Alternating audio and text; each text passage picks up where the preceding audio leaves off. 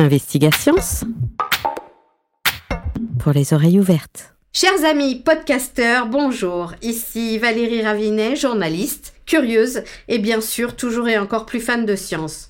Je suis infiniment heureuse de vous retrouver à ce micro pour lancer aujourd'hui avec mes invités une nouvelle saison d'Investigations dédiée à l'économie et à la société. Pas de panique, je poursuis en parallèle les podcasts sur les sujets d'intelligence artificielle et j'aurai dans une dizaine de jours un nouvel opus à vous proposer dans lequel nous nous intéresserons au cerveau comme source d'inspiration pour l'intelligence artificielle. Une chose est sûre, à travers les podcasts Investigations, je souhaite apporter une contribution au débat public permettre la parole sur les sujets de société pour susciter l'échange, approfondir nos connaissances et forger nos opinions en pleine conscience. Pour ce premier opus de la saison 2, j'ai retenu le sujet de l'immigration que l'on aborde rarement sous un angle scientifique. Un son pour entrer dans le vif du sujet Attention aux oreilles sensibles, ce reportage est poignant et met en lumière à quel point ce sont des tragédies humaines qui se jouent lorsqu'il est question d'immigration. Il est 5h24, allez, nous sommes euh, à présent en direct du monde au Sénégal où l'on vous retrouve euh, ce matin Théa Olivier, correspondante à Dakar. Bonjour Théa. Bonjour. Vous nous parlez de l'affaire Doudou Faye, qui fait la une des journaux sénégalais. Euh, un garçon d'à peine 14 ans, mort sur une pirogue de migrants clandestins en route pour l'Europe. Son père a été arrêté, Théa, car c'est lui qui avait payé un passeur et organisé le, départ de son fils. C'est d'ailleurs ce qui choque particulièrement le pays. Euh, racontez-nous peut-être d'abord qui était Doudou Faye. Eh bien déjà, il s'agit d'un jeune garçon, à peine adolescent, qui rêvait de devenir footballeur professionnel, mais ses ambitions se sont noyées en mer. Fin octobre, son père a payé près de 400 euros à des passeurs, direction l'Espagne, via les îles Canaries au large des côtes marocaines. Quelques jours après le départ, le jeune Doudou est tombé malade jusqu'à en mourir. Son corps aurait été jeté par-dessus bord par les passeurs, selon de jeunes témoins qui ont réussi à s'en sortir.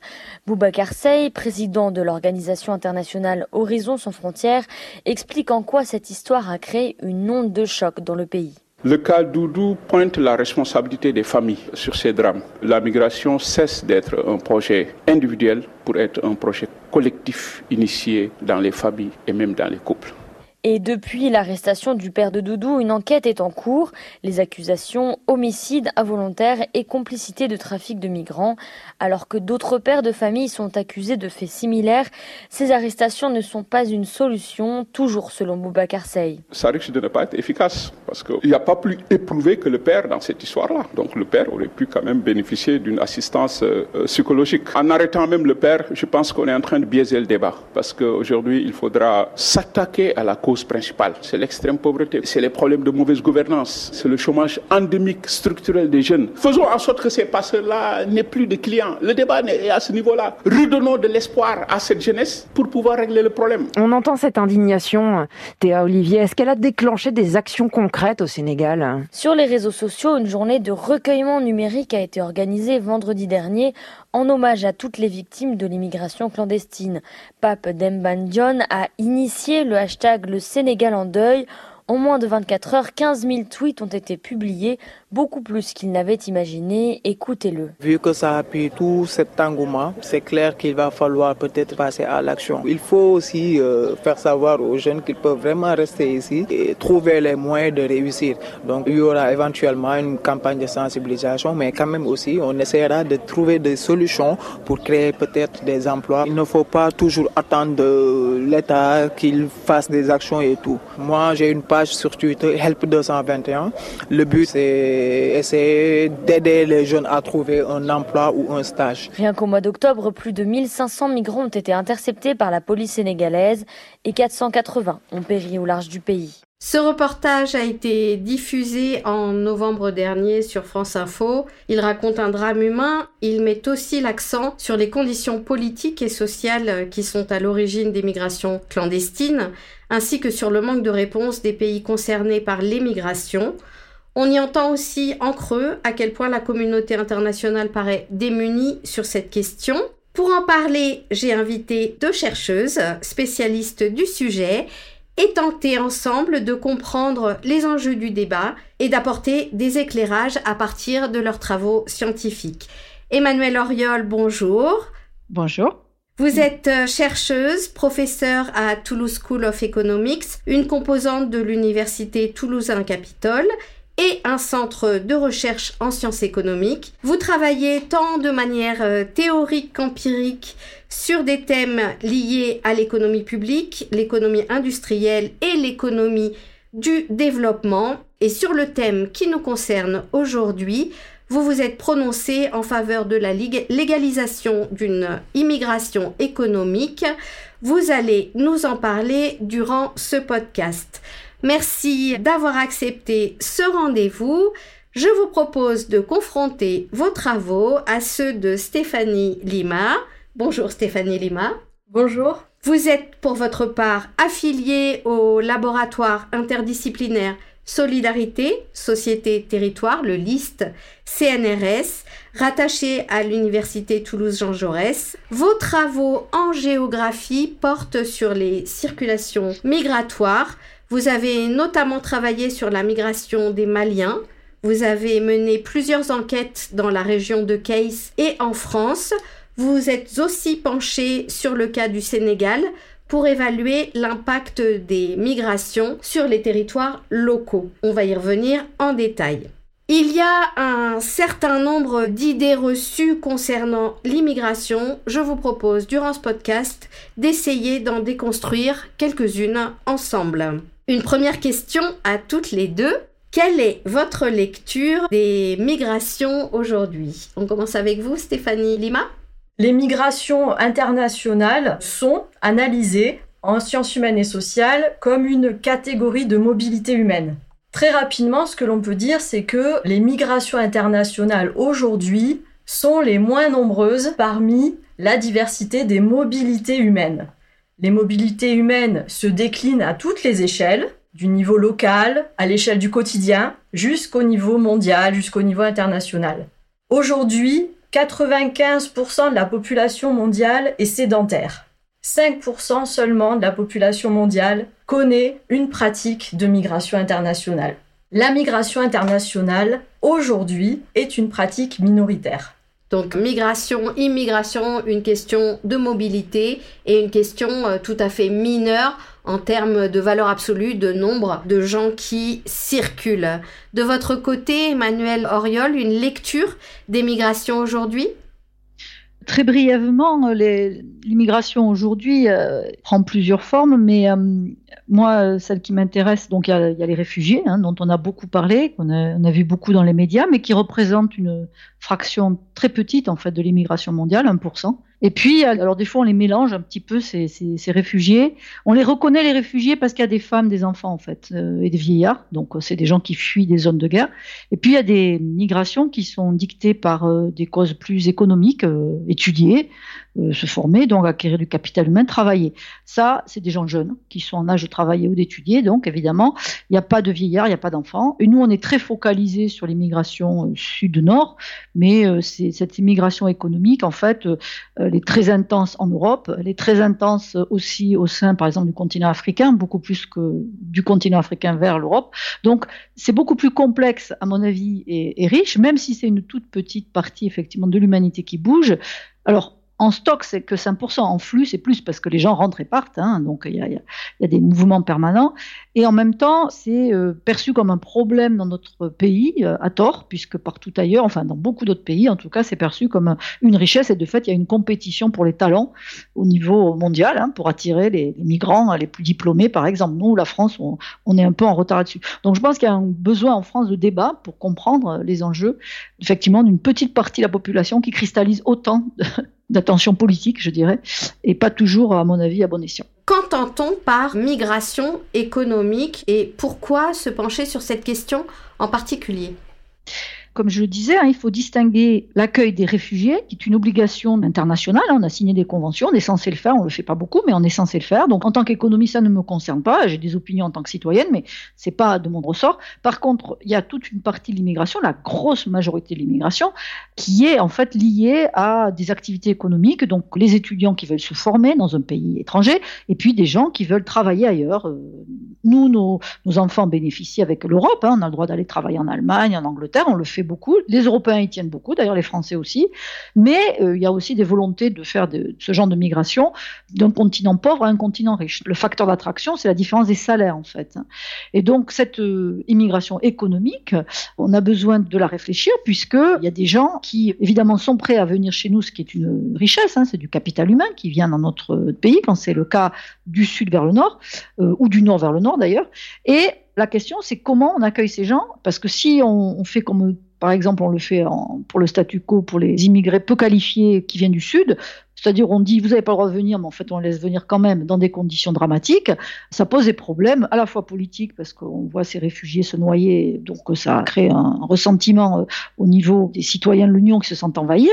Et en même temps, c'est complètement inhumain, puisque ces gens, on leur fait prendre des risques pour ensuite, d'ailleurs, les exploiter, puisqu'ils ne touchent pas vraiment le SMIC, en fait, ils touchent moins que le SMIC. Donc, il y a des questions derrière sur l'immigration économique très importantes de comment on la régule et la gère. Et le deuxième volet, c'est qu'est-ce que ça coûte ou qu'est-ce que ça rapporte? C'est important. Et je trouve que c'est des questions légitimes, moi, euh, en tant qu'économiste, pour les pays qui sont receveurs nets d'immigrés, de se demander est-ce qu'ils vont euh, contribuer euh, au bien-être collectif ou au contraire, est-ce qu'ils vont coûter quelque chose aux, contribuables, par exemple, hein, à travers les prestations sociales? Donc ça, c'est des questions tout à fait légitimes, c'est pas tabou, il faut en parler, et donc c'est un objet d'étude des économistes. Alors justement, dans la migration économique, est-ce qu'on distingue la migration légale de la migration irrégulière? Tout à fait, oui, oui. Donc il y a, ces deux types d'immigration. Euh, la grosse partie de l'immigration mondiale est légale, hein, elle n'est pas irrégulière, hein, contrairement à ce qu'on s'imagine. On n'est pas envahi de hordes d'immigrants illégaux. Par exemple, juste pour donner un chiffre, en Europe, on estime qu'il y a 1% de la population qui sont constitués d'immigrés en situation irrégulière. Aux États-Unis, c'est 3,5%. Vous voyez, donc les volumes, c'est pas en Europe, c'est quand même assez dérisoire. Le gros volet de l'immigration en Europe, c'est des Européens eux-mêmes. Hein, c'est tous les gens que vous voyez circuler, et c'est formidable. Et les Européens, ils sont très attachés. Moi, je suis aussi opposée à l'immigration irrégulière parce que, je répète, c'est des, coûts humains astronomiques, c'est de la concurrence déloyale pour les entreprises qui vont employer les gens normalement en déclarant leurs salariés et ceux qui le font pas. Donc, ça pose des tas de problèmes et politiques parce que on a un discours très hypocrite dont d'un côté on dit on ne veut pas d'immigrés mais en même temps, on en a besoin. On a besoin d'agriculture, on a besoin de la construction, on en a besoin dans plein d'endroits. On a même besoin de dermatos. Enfin, on a besoin de tas de gens pour venir travailler dans nos pays, en particulier en France. Et donc, le, statu quo, c'est de dire, pour faire plaisir aux électeurs, on est très ferme sur l'immigration, mais en pratique, on ferme les yeux parce qu'on a besoin. Et donc, ça crée un sentiment, je pense, d'impuissance de l'État, d'indigence de l'État. Il affirme des choses et il les fait pas. Donc, il y a un problème politique, il y a un problème humain. On laisse des gens se noyer. C'est, moi, je trouve ça absolument scandaleux. Et un problème en plus, j'y répète, d'équité entre certaines entreprises intègres et d'autres qui ne le sont pas. Tout ça, ça mérite qu'on se penche dessus et qu'on essaye d'améliorer les choses. Ça veut dire parler sans tabou de l'immigration. Alors, c'est bien ce qu'on va faire. Je me tourne vers vous, Stéphanie Lima. Comment est-ce que vous abordez la question de l'immigration dans vos travaux? Est-ce que c'est sous ce même angle économique? Alors, pas sous l'angle économique, je suis géographe, même si ces préoccupations économiques rencontrent mes recherches, mes observations, et je partage un, certain nombre de points qui viennent d'être évoqués par Emmanuel. Mon regard, moi, se porte sur, euh, sur les localités de départ en Afrique de l'Ouest, où j'ai rencontré, euh, à l'occasion de plusieurs séjours de recherche, des individus ayant eu ou ayant une pratique de migration internationale. Donc des individus qui sont partis à un moment donné de leur vie, de leur village, du Mali, du Sénégal, qui sont rentrés dans leur pays après voilà une période de vie en migration, en France, en Europe ou ailleurs, qui sont rentrés dans leur localité d'origine pour mener des projets de développement. Ce que j'observe, c'est que les migrations continuent, bien sûr, depuis ces localités de départ, dans certaines régions du Mali, dans certaines régions du Sénégal, parce que là aussi, il existe une géographie particulière. Ce ne sont pas tous les Maliens qui partent de toutes les régions du Mali, ce ne sont pas tous les Sénégalais qui partent de toutes les régions du Sénégal. Il y a une histoire, il y a des localités, des régions qui sont marquées par ces pratiques migratoires qui s'inscrivent dans une longue temporalité. Ce ne sont pas des migrations qui sont nouvelles. Elles sont activées, ces migrations internationales, depuis ces régions d'Afrique de l'Ouest, depuis les indépendances. Donc elles s'inscrivent dans une histoire, des relations entre l'Europe et l'Afrique de l'Ouest. Et ce que j'observe, voilà, c'est cette continuité des migrations. Alors ce qu'on a entendu tout à l'heure dans ce reportage met en avant une nouvelle facette de ces migrations, avec des choses qui sont récentes et des choses qui sont nouvelles, effectivement. Ce qui n'est pas nouveau, c'est que les migrations s'inscrivent dans des stratégies familiales. Et là, on a des combinaisons complexes entre des décisions individuelles et des stratégies collectives face à des contextes d'incertitude politique, face à des contextes d'incertitude économique. Et ça, c'est assez universel. Si on revient en Europe, ce qu'on a vu en 2008, par exemple, pendant la crise économique en Europe, ce sont des milliers de Portugais qui partaient à nouveau. Et donc, il y a des moments de crise conjoncturels, ponctuels, les gens partent. Et puis, il y a des crises structurelles qui sont liées à la mauvaise gouvernance. Et c'est une des premières raisons de départ en migration avant ce que l'on appelle la pauvreté. La pauvreté n'est pas une cause majeure de départ. Pour partir, ces migrants venus euh, d'Afrique de l'Ouest en particulier, disposent d'un capital financier, d'un capital économique, d'un capital aussi social. Et là, on peut critiquer cette idée reçue qui voudrait que les plus pauvres partent. Ce n'est pas le cas. Toutes les études le montrent. Pour partir, il faut un capital. Et ce ne sont pas les plus pauvres qui ont les moyens de partir. Vous l'avez évoqué l'une et l'autre, les questions d'immigration entre pays riches et celles qui concernent les pays pauvres se distinguent, mais est-ce que c'est pertinent de distinguer ces types de migration Et je pense à l'Afrique euh, notamment. Stéphanie? Ça me semble pas tout à fait pertinent. Partir nécessite de faire des économies, d'emprunter. Il y a des dettes qui se contractent, des dettes qui souvent se contractent au niveau familial. C'est toute une famille qui cotise pour qu'un des leurs puisse partir et ayant accès à un travail, dans le pays dans lequel il va parvenir puisse assurer des transferts de fonds. On voit très bien aujourd'hui, euh, on arrive très bien à mesurer aujourd'hui ces transferts financiers qui sont très importants. Ce sont plusieurs milliards de dollars chaque année. Je ne pense pas que cette différenciation entre les départs depuis les pays euh, dits pauvres, qui sont aussi par ailleurs des pays très riches en ressources, hein, la pauvreté, euh, enfin cette notion de pauvreté pose aussi beaucoup de questions sur les causes de mal développement dans ces pays, euh, si je reprends ces deux pays que je connais bien, le Mali et le Sénégal, ce sont des pays qui ont énormément de ressources naturelles, qui ont beaucoup de richesses. Le Mali, par exemple, est un des principaux pays producteurs d'or aujourd'hui. Ce sont des pays qui ont des ressources aussi au niveau agricole. Mais il y a un moment où on peut se poser la question des structures et des cadres de la gouvernance. Pourquoi ces jeunes ne parviennent pas à se former ne parviennent pas à accéder à des emplois dans leur euh, pays, que ce soit dans l'agriculture, dans l'industrie minière, etc.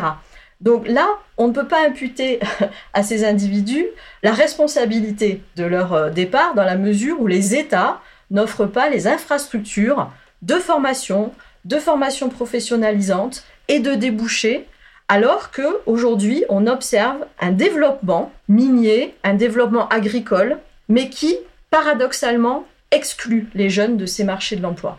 J'ai envie, Emmanuel, euh, de vous demander de réagir euh, à ce que vient de développer euh, Stéphanie Lima. Néanmoins, je reviens sur ma question de la distinction immigration entre pays riches et celle qui concerne les pays pauvres, arrivant vers les pays riches. Est-ce que d'un point de vue économique, on les distingue?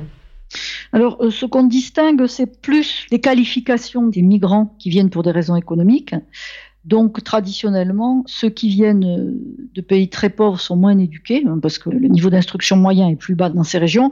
Donc c'est typiquement les Mexicains aux États-Unis. Qui alors en plus, ce qu'on a étudié, hein, c'est euh, l'impact de l'immigration sur la volonté des migrants à éduquer leurs propres enfants. Et comme ils sont dans des emplois où leur éducation ne sert à rien, puisqu'ils font essentiellement, euh, ils ramassent des fruits et des légumes en Californie ou ils font du service à la personne aux États-Unis du coup, ben, on s'est aperçu que ces migrants-là, ils ont tendance à moins éduquer leurs enfants parce qu'ils se disent, de toute façon, avoir une instruction euh, au Mexique euh, ne va pas les aider à avoir un emploi aux États-Unis. Donc, euh, il y a ce type de migrants et ils viennent des pays pauvres. En général, c'est pareil en Europe. Hein, ceux qu'on retrouve dans les services à la personne, la restauration de nuit, la construction, l'agriculture, c'est des migrants du Sud pas très instruits. Et puis après, à l'autre bout, les migrants qui complètent les qualifications des natifs, hein, ce sont des migrants très instruits. Ceux-là, ils viennent plutôt euh, soit de pays riches, soit de pays d'Asie.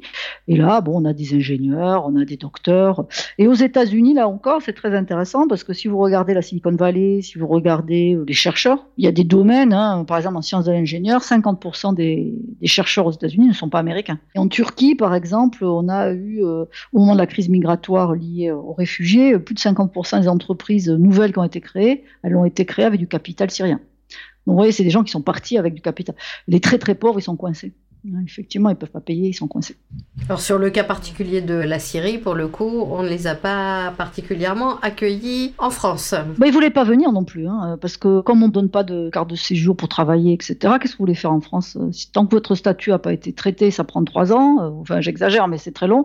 Euh, donc on n'était pas très attractif. On n'a pas reçu grand monde, mais ils se battaient pas pour venir chez nous non plus. Ils préféraient aller en Allemagne ou en Angleterre. Hein. Euh, donc on est passé d'un pays qui était extrêmement accueillant pour les réfugiés. On a eu Picasso, enfin je veux dire, voilà, euh, Marie Curie, on a accueilli le, monde entier chez nous avec beaucoup de bonheur. Et bon, aujourd'hui, on n'est plus ça. Hein.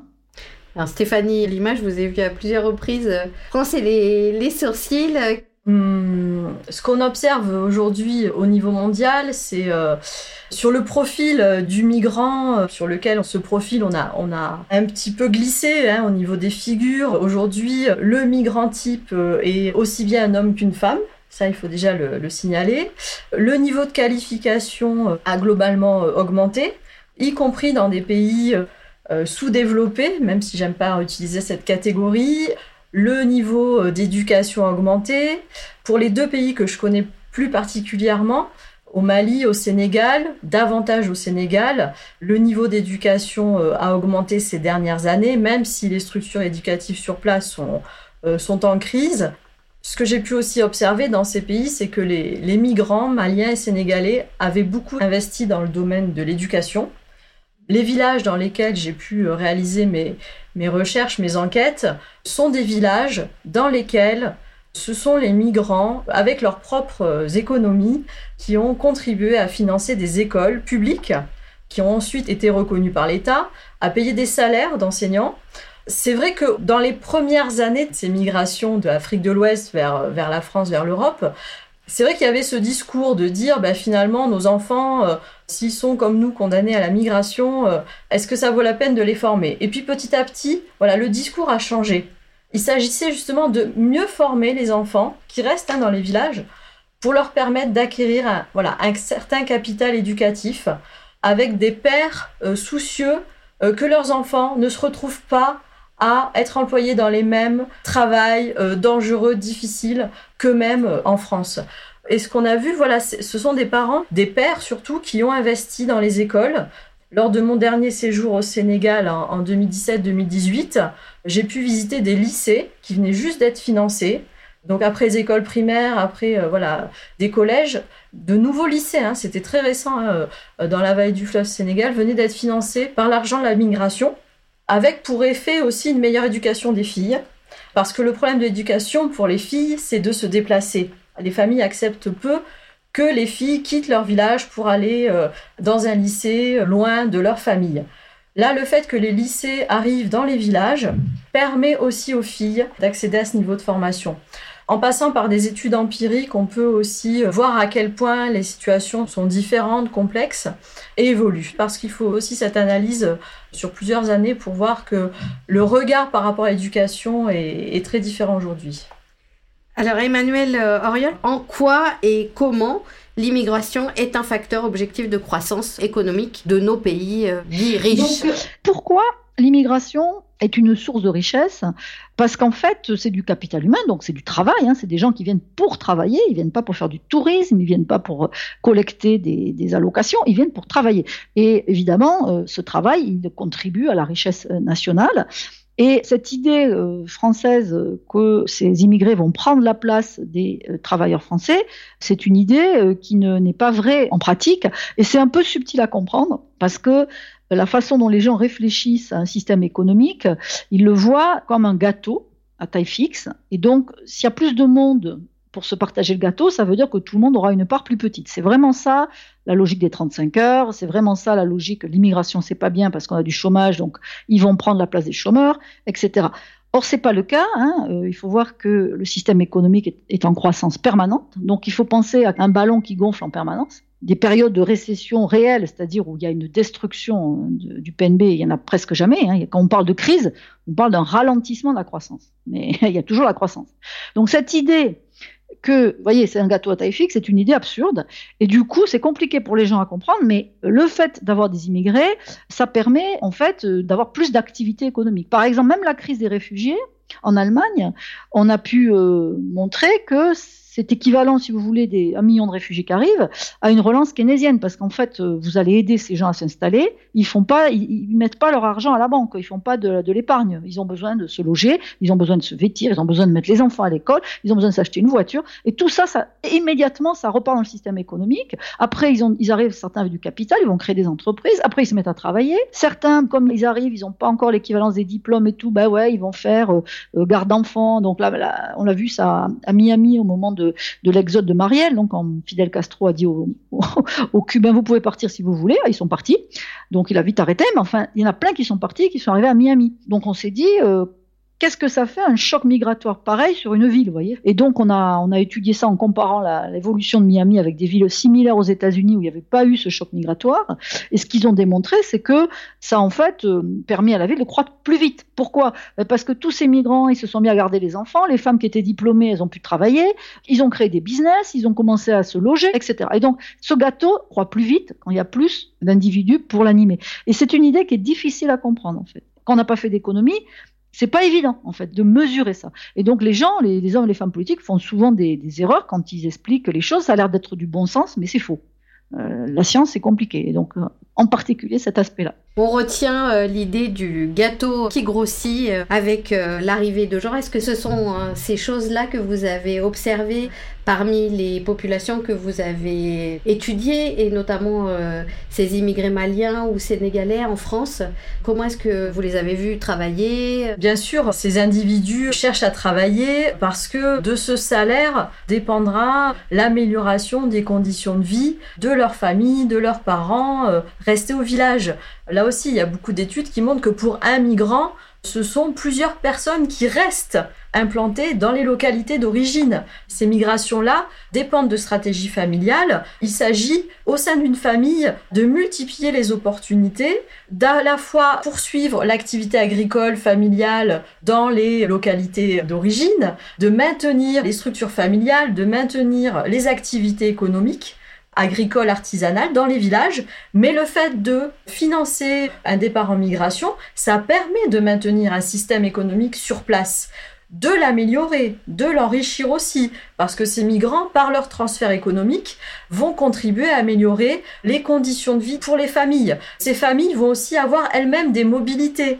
Ce qu'on voit, c'est qu'une famille, une partie va rester au village, une autre va aller s'installer dans la petite ville proche. Et donc là, ce sont des stratégies familiales aussi qui s'opèrent et qui déploient les familles dans les pays d'origine. Et puis, dans les pays d'accueil, les migrants sont des consommateurs et transfèrent, au-delà de transferts financiers, transfèrent aussi euh, des projets, des valeurs euh, qui vont aussi changer la vie des personnes euh, restées sur place. Et ça, il faut pas l'oublier, les migrants ne sont pas des individus isolés, ils gardent des liens autant que possible. Euh, ces liens aujourd'hui sont de plus en plus forts avec la possibilité de communiquer plus facilement, notamment par les réseaux sociaux. Et ça, depuis une dizaine d'années, ça contribue aussi beaucoup à changer les, liens, les rapports entre ces individus qui ne sont pas isolés, qui ne font pas tous venir leur famille aussi dans leur pays de résidence. Alors, à, vous écouter toutes les deux, on entend bien que euh, l'immigration bénéficie à la fois au pays de départ et au pays d'accueil en termes de richesse. Est-ce qu'on mesure le coût de l'immigration pour les pays d'accueil? Est-ce qu'il est possible de l'évaluer? Emmanuel Auriol En général, ça rapporte, hein, comme j'ai essayé de le dire. Ce sujet-là, hein, il a été un sujet d'étude beaucoup plus poussé aux États-Unis qu'en France ou en Europe traditionnellement, parce que tout simplement, ils ont beaucoup d'immigration. C'est un sujet, on l'a vu avec Trump d'ailleurs, euh, politique, hein, euh, qui est majeur. Et donc, depuis euh, toujours, les États-Unis, ils ont 14% de la population des gens qui sont sur le territoire américain qui ne sont pas des Américains. Et ils ont plus de clandestins que nous, enfin de travailleurs en situation irrégulière, notamment des gens en provenance du Mexique. Et donc, il y a une énorme recherche en économie pour savoir est-ce que ça rapporte ou est-ce que ça coûte Ce qu'on voit, c'est que sur la partie prestations sociales, en général, c'est soit faiblement positif, soit faiblement négatif. Enfin, c'est neutre, disons. Il n'y a pas un impact, contrairement à ce qu'on dit. Tout ce qui est contribution, par contre, à la croissance, etc., ça, c'est positif. Le bilan, il est positif. Après, attention, il faut distinguer, et ça aussi, euh, le problème, c'est que la France, ayant fermé les robinets d'une manière euh, idiote, je dirais vraiment, hein, euh, nous, on a une vision de l'immigration qui est extrêmement distordue, puisque les seuls, enfin, les, flux principaux d'immigration, c'est le regroupement familial, qui n'est pas une immigration de travail, évidemment, puisque vous faites venir votre famille pour qu'ils soient avec vous. ça, ça va être un coût, c'est clair. Hein. Si c'est des enfants, ben, ils vont à l'école, etc. Donc, c'est presque à l'exclusion de tout autre. C'est complètement idiot. On empêche les étudiants de venir, on empêche. Enfin bon. Alors maintenant, on a, on a réalisé notre erreur parce que euh, l'Allemagne fait pas ça, euh, le Royaume-Uni fait pas ça. Enfin, même en Europe, hein, je parle même pas euh, du Canada. Voilà. Donc les autres pays, ce sont bien sûr, ils font des programmes pour faire venir les gens, pour faire venir les talents. Et donc nous, on a une immigration qui est pas assez diversifiée puisqu'elle vient que du regroupement familial, donc c'est-à-dire des anciennes colonies, il faut être très très clair, qui va pas forcément s'insérer facilement dans la vie active, hein, parce que le moteur, c'est pas euh, j'ai quelque chose, hein, je peux contribuer économiquement, c'est pour ça que je viens. Non, c'est pas ça le moteur. Donc moi, je pense qu'il faut absolument, et c'est pour ça que c'est très utile ce genre d'émission que vous faites. Je pense qu'il faut vraiment informer les Français qui comprennent bien que l'immigration, c'est pas que le regroupement familial, loin de là. Et on peut être beaucoup plus actif, ce qui relève de l'économie, on n'en fait pas assez, clairement. Alors l'une et l'autre, comment est-ce que vous expliquez euh, le durcissement de ces politiques migratoires? Peut-être on commence avec vous, Emmanuel. Oui, ben c'est du populisme, ni plus ni moins. Hein. Je crois qu'il y a derrière, il, y a, un manque d'informations, je pense, euh, sur les bénéfices et les coûts réels de l'immigration. Sur la partie purement économique, euh, il y a un problème d'information. Je crois que les gens pensent, euh, à tort, que on est dans un gâteau à taille fixe et que rajouter des gens, ça va juste appauvrir un peu tout le monde. Donc c'est pas le cas. Et ça, j'essaye de combattre au moins cet aspect-là. Qu'est-ce que vous pouvez nous en dire, Stéphanie Lima? Sur l'insertion, on observe un paradoxe dans les recherches. Mais pas que. On observe aussi un paradoxe dans les discours, les injonctions qui sont faites aux migrants. Puisque d'un côté, on demande aux migrants, oui, de s'intégrer, mais d'autre part, on demande aussi aux migrants de participer au développement de leur pays d'origine, et donc de maintenir des liens. Et là, on aurait tendance aussi parfois à leur reprocher de maintenir ces liens, qui seraient un défaut d'intégration, en gros, le migrant serait face à un choix binaire. S'intégrer à 500% dans son pays d'accueil, oublier d'où il vient, oublier sa culture. Est-ce qu'on peut demander ça à quelqu'un? Ou bien, et on lui demande en même temps de conserver des liens pour faire en sorte que ces liens maintiennent aussi sa famille, parce que là aussi, quand on parle d'intégration, ça rejoint la question du regroupement familial. On sait qu'aujourd'hui, le regroupement familial, même si c'est un droit, de plus en plus d'obstacles sont présents et les individus ont du mal à opérer sur le groupement familial pour vivre en famille, ce qui est un droit humain fondamental. Et donc, on sent qu'autour de cette question de l'insertion, on a deux tendances euh, qui sont complètement incompatibles pour l'individu concerné. S'intégrer et renoncer à tout, à ses liens, à sa culture, ne pas s'intégrer mais être accusé de je ne sais quelle euh, intention, je suis très, euh, très hésitante par rapport à ces questions parce que là aussi des travaux de sociologues, d'anthropologues montrent que les migrants ont plutôt tendance en général à adopter la langue, les valeurs de leur pays d'accueil. Merci pour ces précisions et ces visions. Emmanuel Loriol, avant qu'on termine cette émission, je voudrais vous demander, puisque je le disais en introduction, vous avez prôné la légalisation euh, des migrations économiques. Comment est-ce qu'on pourrait le faire? Alors oui, c'est un sujet euh, extrêmement intéressant. Donc c'est possible. Euh, il s'agirait, à mon sens, de un des trucs qu'on explore, c'est de vendre des visas en fait, plutôt que de payer des passeurs. On payerait un visa, alors on le fait. Hein, il faut, faut pas croire que c'est pas possible également, puisque vous avez des visas pour investisseurs exceptionnels. Donc, si vous avez euh, un million d'euros à donner, euh, que vous êtes un, prince d'Arabie Saoudite, vous aurez un visa, il n'y a pas de problème. Par contre, si vous êtes euh, pauvre, ben, il va falloir payer un passeur. C'est pas un problème juridique, c'est possible. L'idée hein, de vendre un visa, c'est pour éviter, ce qui est tout à fait normal, c'est le point de vue des syndicats, de faire de la concurrence déloyale à des salariés français. Donc il faut que l'entrepreneur, c'est le, le, chef d'entreprise qui paye, hein, bien sûr, c'est pas le migrant. S'il veut au Canada, c'est le cas, hein, c'est des, visas temporaires, c'est des visas par exemple qui marchent très fort. Ils en donnent plus de 200 000 par an. Il y a un coût, évidemment, parce que sinon c'est trop facile. Hein, vous allez prendre un pauvre migrant à la place d'un salarié français qui a des droits bien établis. Donc il y a cette idée d'avoir un coût pour le faire. Et puis après, alors ce qui est fondamental, et là on va se heurter à toute la société française, c'est que on ne peut mettre en œuvre ce genre de politique que si on est impitoyable sur le travail au noir. On ne peut pas dire qu'on lutte contre l'immigration clandestine si on va jamais inspecter euh, un site de chantier euh, de construction, un restaurant, etc. C'est là où je dis qu'il y a d'hypocrisie des pouvoirs publics. Et à mon avis, c'est pareil, le MEDEF se prononce jamais sur l'immigration parce qu'ils ont une partie des entreprises qui voudraient plus d'immigrer parce qu'il manque de salariés, c'est une réalité.